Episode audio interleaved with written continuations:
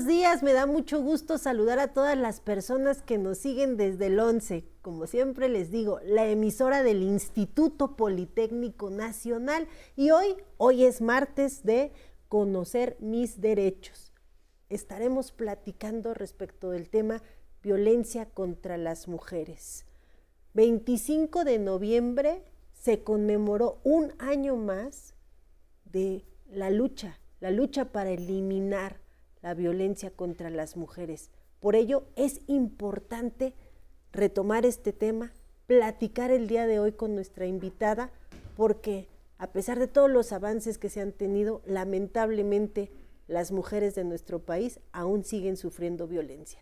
Pero antes, antes de entrar al programa, vámonos a ver esta cápsula que ya saben, se ha preparado con mucho cariño para todos y todas ustedes.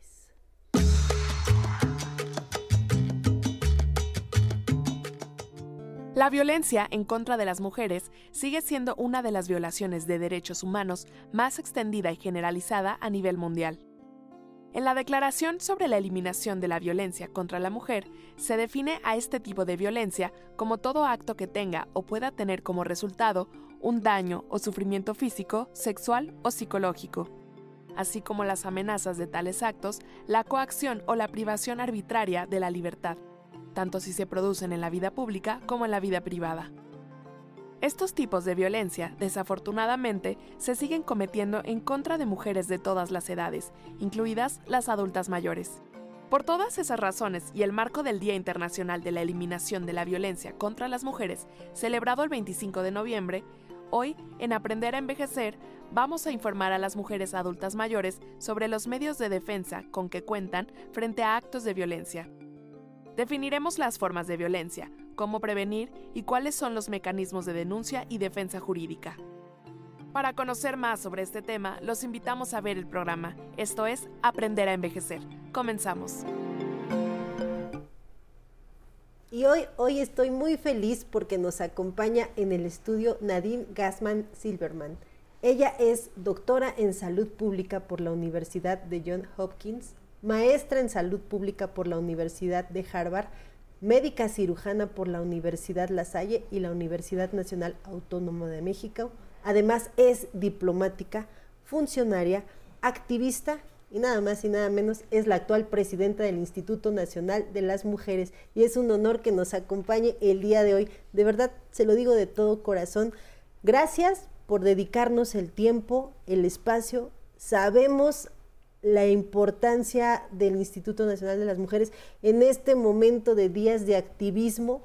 Creemos que ha de estar un poquito ocupada y sin lugar a dudas se dio el tiempo de venir a platicar con nosotros. No, Nancy, yo te agradezco muchísimo la, la invitación. Para nosotras, para mí era muy importante venir a este programa porque es un programa que admiro mucho porque le habla a las y a los adultos mayores, que no es algo muy común. Y en el marco de estos 16 días de activismo, donde realmente lo que hacemos es visibilizar los diferentes tipos de violencia, cómo no es una cosa natural, cómo tenemos todos y todas que combatirlo, pues qué mejor que dedicarle un tiempo a hablar con las adultas mayores y los adultos mayores. Pues muchas gracias nuevamente y para empezar, ¿por qué la violencia contra la bueno, eh, la violencia contra las mujeres es una manifestación, la manifestación más grande de la discriminación contra las mujeres, que tiene que ver con esta eh, errónea idea de que no somos iguales, hombres y mujeres, y que los hombres valen más. Y es muy importante decir que no es natural, que no hay que aguantarse, que aunque uno lo haya visto toda la vida y lo vio de sus padres, y no hay por qué aguantarlo en ningún momento de la vida, tampoco cuando eres mujer eh, mayor. A mí me parece que parte de lo que creemos es que esto no le pasa a las mujeres mayores de 60 años. Y lo que sabemos es que una de cada cinco, o sea, casi el 20% de las mujeres sufren algún tipo de violencia, ya sea física, psicológica, que es la más frecuente, patrimonial, económica y sexual. Entonces, es muy importante que sepamos que estas cosas que a veces nos quieren hacer creer nuestra familia que es normal, que nos merecemos que nos griten, que nos peguen, que, nos, quiten, nuestro dinero, etcétera. Eso es violencia y eso es un delito y tenemos que trabajar y tenemos que denunciarlo si somos, eh, si somos las agredidas, pero sobre todo, y para nosotros es una cosa muy importante hablar de la prevención. Las familias, los maridos, los hijos, tienen que darse cuenta que eso es violencia contra las mujeres y que tienen que cambiar, ¿no? que tiene que haber un trato respetuoso donde reconozcamos la igualdad entre mujeres y hombres, pero también la igualdad intergeneracional. Correcto. Además, quiero que usted me ayude a, como bien está diciendo, reforzar que no podemos normalizar la violencia y menos en esta etapa de la vida, porque como ya lo estuvimos tocando, no sales, mejor ya quédate, aquí estás más protegida, dame tu dinero, yo voy por el, por el súper, yo te manejo la cuenta, agresiones, no puedes practicar tu religión, aquí los que mandamos somos nosotros. Esa violencia vive en las adultas mayores. Así es, y es importantísimo que, que pare. O sea, las adultas mayores lo más importante es mantener su autonomía, mantener su independencia y cuando ya hay un grado de dependencia, que esto no se vea como para vulnerar los derechos. O sea, quien te cuida tiene que propiciar lo más posible que siga siendo autónoma, que siga siendo, eh, pues que puedas tener tu vida como tú la quieres. Y si tú quieres salir y si tú quieres ir al súper y si, aunque necesites ayuda, vas. Porque lo que se trata en, en, general, y este es un tema que tiene que ver con cuidados y con prevenir la violencia, es que la gente mantenga, se mantenga autónoma, se mantenga haciendo lo que quiere. Y eso, bueno, pues a lo mejor necesitas que te acompañen pero eso no quiere decir que te lo hagan sea mejor que lo que tú quieres. Y me parece que es muy importante decir que en las adultas mayores el tipo de violencia más frecuente, casi la mitad, es psicológica. ¿no? Es tú no puedes, tú ya no sirves para nada, mira, te tengo que hacer todo. Eh, y la otra tiene que ver con lo patrimonial. Creo que es muy importante hablar de que hay, la mayoría de la violencia contra las mujeres adultas mayores, desafortunadamente, es por parte de los hijos y las hijas, los cónyuges, los hermanos, hermanas, otros familiares. Sí, nos decían, ¿no? Cifras aterradoras. o sea, casi toda. Porque claro, es con la gente que se relaciona más. Entonces es muy importante la conciencia en la familia de la, de la independencia, la autonomía y no querer pues gastarse su pensión, ya vamos a hablar de lo importante que ha sido la pensión del adulto mayor, la importancia también de las mujeres saber que no tienen por qué aguantarlo, que hay servicios de apoyo que pueden denunciar y que realmente va a pasar algo, porque lo que esas personas están cometiendo, la violencia psicológica, la física, la sexual, es violencia y es un delito. Invisibilizamos también a las mujeres mayores, las discriminamos en ámbitos desde la familia hasta lo público. Así es. Y mira, eh, cuando hablábamos de eso, yo creo que hay un dato que es muy importante. Dicen, ay, ya no haces nada, pero tenemos 330 millones de niños entre 0 y 17 años que reciben cuidados de la abuela. O sea, casi 15% de la población de esa edad es cuidado por sus abuelas. Entonces, ¿cómo me vas a decir que no haces nada? Además de todos los aportes, todo lo que puede, o sea, las mujeres hacen en, en esas etapas de la vida, eh, la sociedad tiene que reconocer el papel de los adultos mayores. Yo creo que el presidente López Obrador siempre es muy enfático en la importancia de darles su lugar, de reconocerle el trabajo que han hecho a través de la vida y el que están haciendo. Creo que eso es muy importante. Y como usted bien dice, la importancia de que las abuelas de México estén cuidando a los niños que serán el futuro de nuestro país. O sea, no es trabajo menor. No, no, no, y tampoco les toca. Exacto. Tampoco les toca. Entonces creo que hay que reconocer que están haciendo eso, eh, hay que ver las condiciones, hay que apoyarlas, pero sobre todo hay que respetarlas y respetar su autonomía, reconocerlas como iguales, ni más ni menos que los hombres, ni más ni menos que las jóvenes y los jóvenes. Correcto, por eso, por eso era importante tocar este tema y reiterarle a la audiencia que tienen derechos las mujeres mayores y para eso estamos el día de hoy. Vamos a ir rápido a un corte, pero antes, antes de irnos les quiero invitar nuevamente a que descarguen la aplicación 11 más. Ya saben que está disponible en todas las tiendas de aplicaciones y además es gratuita. Ahí solamente van a encontrar todas las emisiones del programa Aprender a Envejecer y también de mucho otro contenido que ha generado el canal a lo largo de todos estos años. Así que por favor ya, ya descargue esa aplicación para que pueda vernos una y otra vez. Vamos a ir rápido a un corte y ahorita regresamos a seguir conversando con la invitada. Mucha inquietud, porque aunque tenga los años que tenga, y, este, y siempre seguiré eh, trabajando en esto porque es la vocación, no lo he dejado para nada. Una vez, no sé si, ¿cómo decir? La intuición por el, por el medio en que yo me encontraba, me forzaba o me, me, invitó a empezar a dibujar con una varita este, lo, que, lo que yo veía decir. Y desde entonces ya no lo dejé.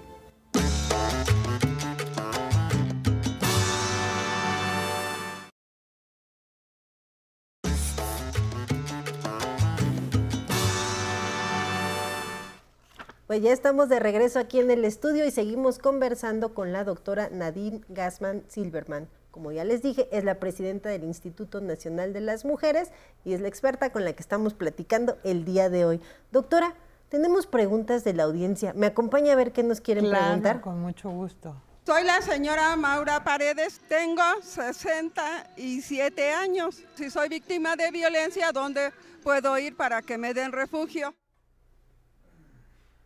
¿Qué nos puede apoyar para contestarle a Maura? Mire, eh, doña Maura, si usted está sufriendo violencia o cualquiera de las mujeres que nos están viendo violencia, es importante eh, acudir a los servicios de atención. En todo el país se puede llamar al 911 para eh, que las, las asesoren. las manden dependiendo del lugar en el que estén.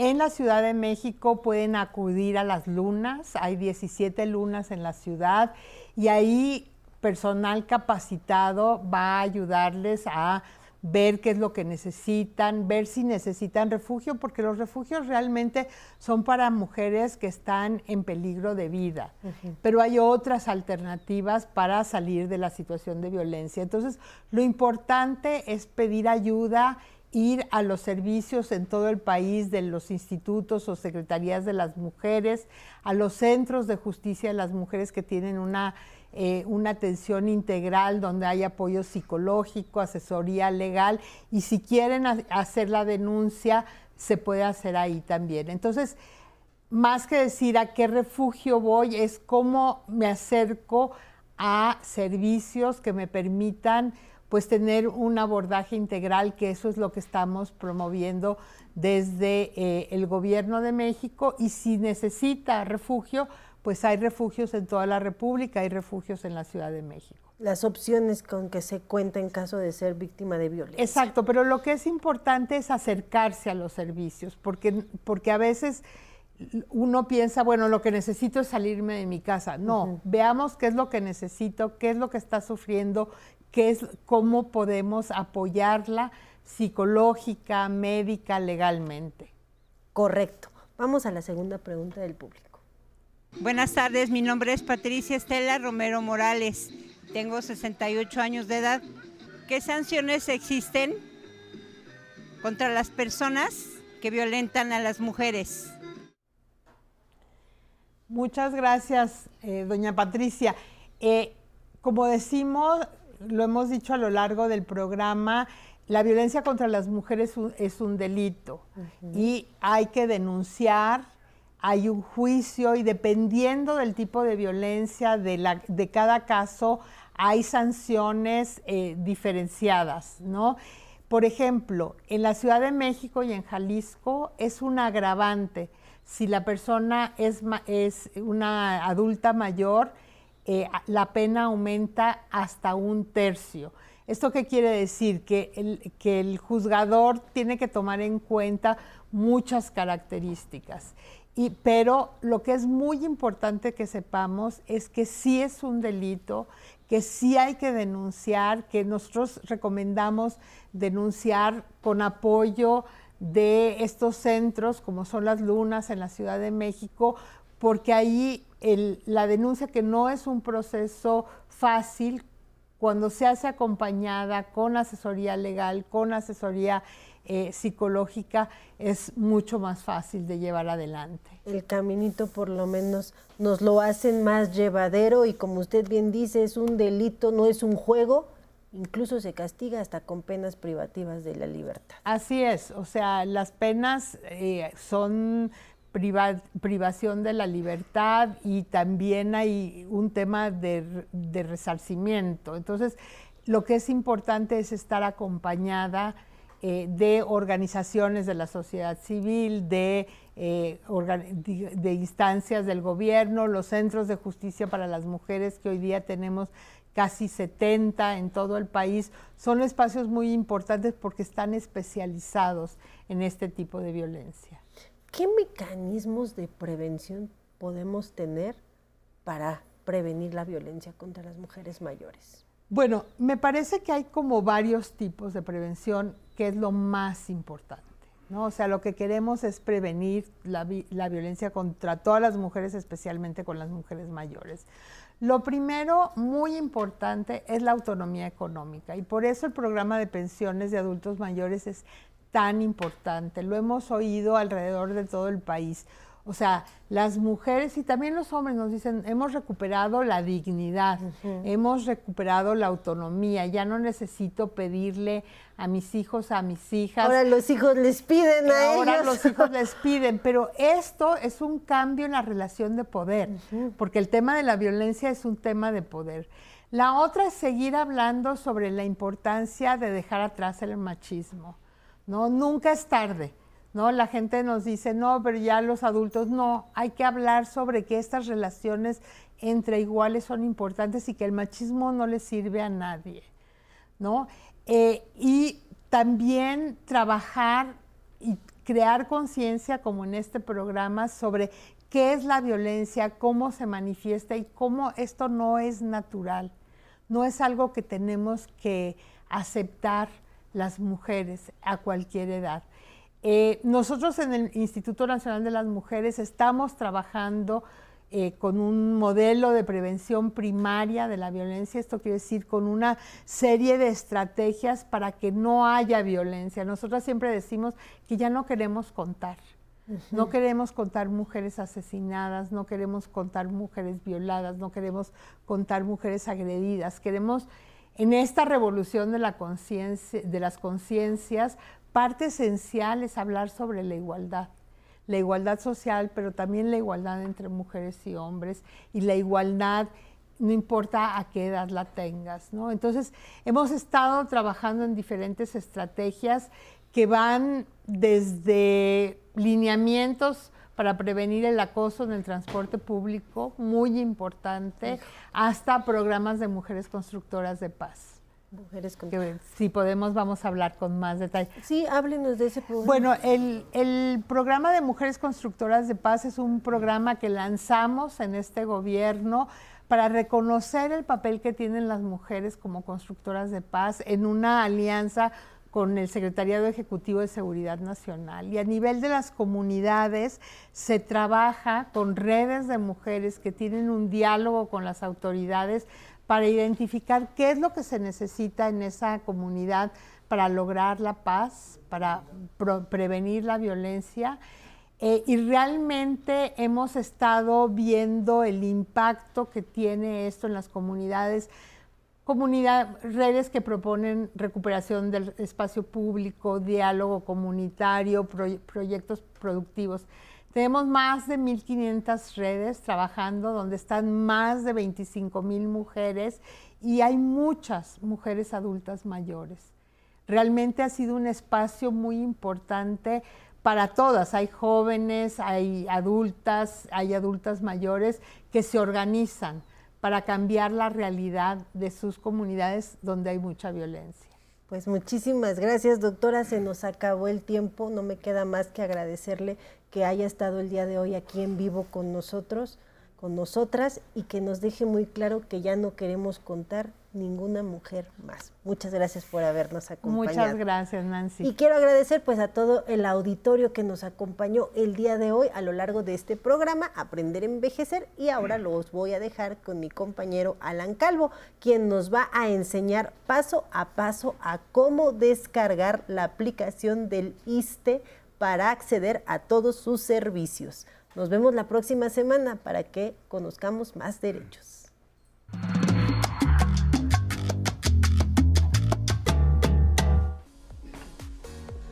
Muchas gracias Nancy. Muy buenos días, qué gusto que nos acompañe esta mañana en Aprender a Envejecer. El Instituto de Seguridad y Servicios Sociales de los Trabajadores del Estado, con el objetivo de mejorar la calidad de sus servicios, lanzó su plataforma digital denominada Asiste Móvil, en donde podrá agendar, consultar o cancelar sus citas médicas las 24 horas de los 7 días de la semana. Asiste Móvil está disponible para los dispositivos Android o iOS de forma gratuita. A continuación, en Aprender a Envejecer, le decimos cómo descargarla y los pasos que debe seguir para su registro. Primero, entre a su tienda virtual Play Store o App Store. Toque sobre la barra superior y escriba Asiste Móvil. Localice la app y seleccione Instalar. Una vez que finalice la descarga, presione en Abrir. En la página de inicio, dé clic en el botón Registrarse. A continuación le solicitará el número de seguridad social del trabajador, CURP y correo electrónico. Es importante que el correo electrónico esté vigente. En el siguiente campo, cree una contraseña de 8 caracteres que contenga mayúsculas, minúsculas y números. Luego confirme su contraseña. Continúe ingresando su número de teléfono celular. Por último, lea y acepte el acuerdo de privacidad. Ahora pulse en Registrar. Le será enviado un código de verificación a su email.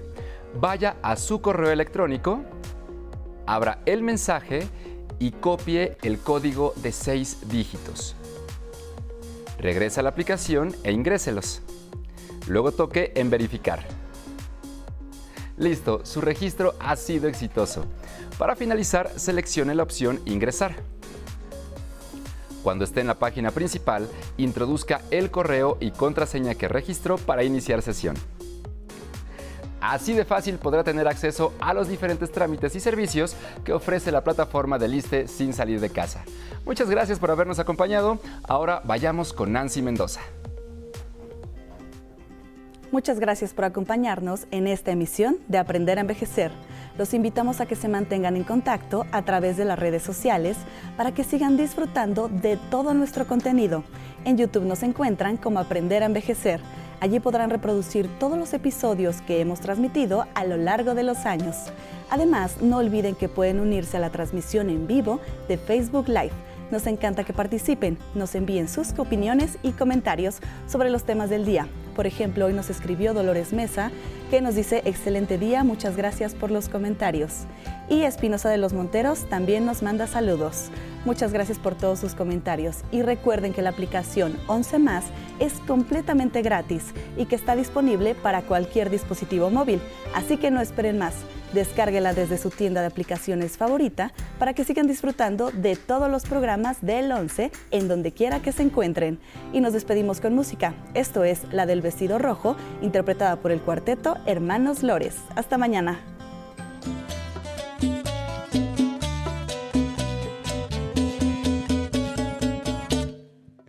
insoportable.